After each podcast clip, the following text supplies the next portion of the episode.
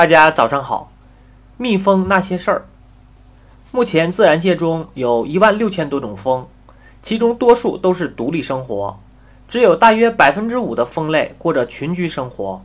而群居蜂类中最为人们熟知的，就要算蜜蜂了。一个蜂巢中可以居住的蜜蜂数量可以多达八万只。雄蜂的作用只是为了和蜂后交配。如果蜂巢中的食物不足，工蜂会把它们当中这些无用的好色之徒开除出去。当雄蜂交配后，会由于肚子破裂而死去。由于交配，它们的生殖器粘在蜂王的体内，这会导致它们的身体和生殖器被迫分离。蜂后开始时也是饥不择食，它也会和那些表面看起来不算太漂亮的雄蜂不断交配，直到它们从长相各异的多种雄蜂中。捕获到的精子数量超过七千万个为止。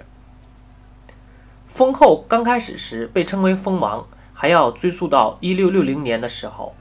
当时，荷兰家吉恩斯斯瓦姆莫丹对蜂巢中的一只大蜜蜂进行了解剖，结果在其体内发现了卵巢。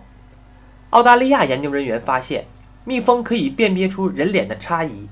研究人员向蜜蜂展示了一些黑白照片。回答正确的蜜蜂则会得到奖赏。蜜蜂具有保护国家安全的能力。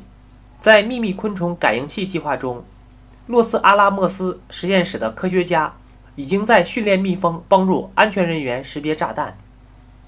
蜜月这个词汇来源于北欧一种古老的风俗。受这种风俗影响的新人，婚后每天都要喝上一杯蜂蜜酒，这样会持续一个月。美国卡通大师塔德多尔根还根据蜜蜂创造了“蜂的膝盖”这个短语来比喻极其优秀事物。具有类似功能的短语还有“猫的睡觉袍”“跳蚤的眼眉”这些俚语。